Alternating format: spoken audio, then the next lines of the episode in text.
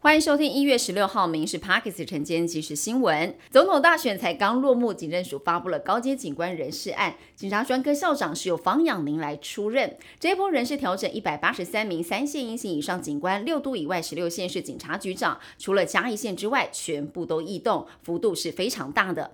照顾农民晚年的生活，老农津贴再度的调高，预计在春节前入账。老农津贴每四年随着消费者物价指数来进行调整，今年一月起。老农津贴将增加五百六十元，金额从原本的七千五百五十元调整为八千一百一十元。调整之后的金额会在二月拨款入老农账户当中，大约是五十四万名的老农可以受惠。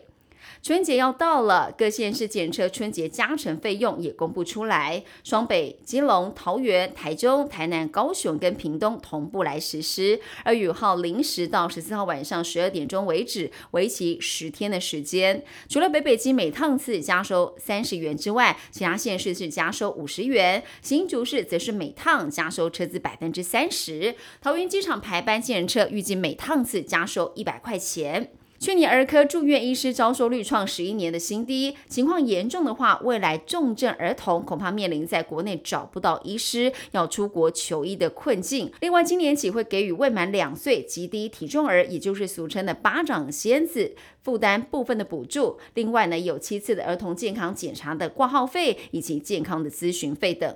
因为建筑成本飙高，社会住宅的租金也涨了。有弱势民众抽到了台北市的住宅，但是租金占收入的四到五成，不得不放弃。年轻人跟弱势感叹，社宅的租金不亲民。内政部现在严拟分级收费原则，以弱势的程度，租金最低可以到市价的三折到四折。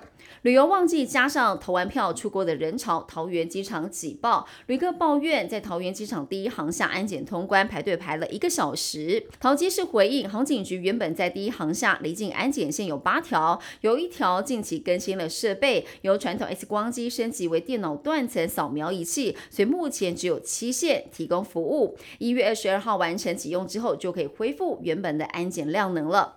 台新银行遭到诈骗四点九亿，一对夫妻涉嫌伪造了海运提单以及开立假的商业发票，提出了越南某银行的远期信用状，向台新银行来申办信用状买断，诈骗台新银行四点九亿元。